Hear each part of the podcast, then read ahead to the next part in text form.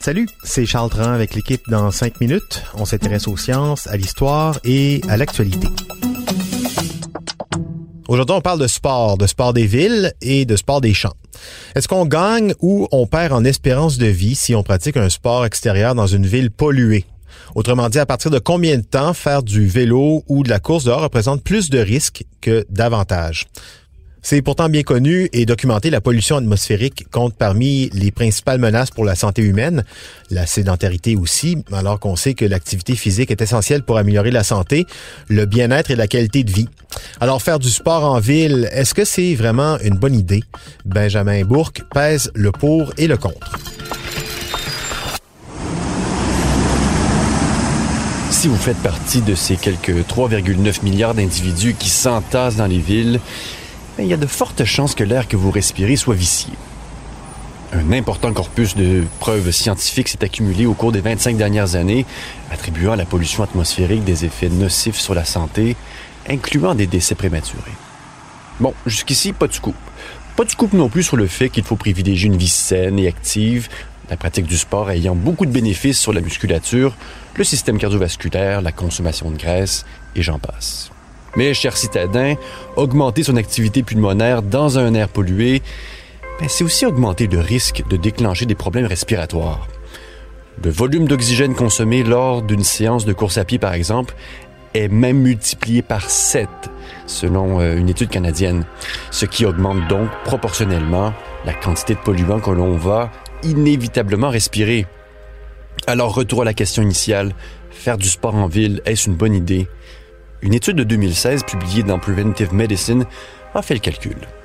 Concrètement, les scientifiques ont comparé la densité moyenne des particules en suspension dans l'air dans les grandes agglomérations du monde et les chercheurs se sont essentiellement penchés sur les particules de petite taille, les particules fines, les PM2,5, vous avez peut-être déjà vu ça, qui mesurent donc 2,5 micromètres de diamètre. Ben, ce sont les pires, les plus dangereuses, car c'est elles qui viennent se loger profondément dans nos poumons et qui gagnent par la suite toute notre circulation sanguine. Alors revenons à l'étude, la conclusion est sans appel. Les bénéfices de l'activité physique dépassent très largement les effets secondaires des effets polluants. Et ce qui est le plus étonnant là-dedans, c'est que c'est vrai aussi même dans les villes les plus polluées du monde, comme Delhi ou Shanghai, où on peut rouler assez longtemps en vélo avant que la pollution de l'air prenne le pas sur les effets bénéfiques du sport. Et c'est le cas aussi pour Londres, New York et Paris, Paris qui est quand même pas spécialement reconnu pour la qualité de son air. Eh bien, à Paris, les cyclistes peuvent rouler près de 8 heures par jour sans problème. Ça, c'est dans des conditions dites normales. Mais, parce qu'il y a toujours un mais, quand survient un pic de pollution, ce temps chute radicalement. Il tombe, pour les cyclistes parisiens, à 45 minutes quand le taux dépasse un certain seuil, soit celui de 75 micromètres par mètre cube.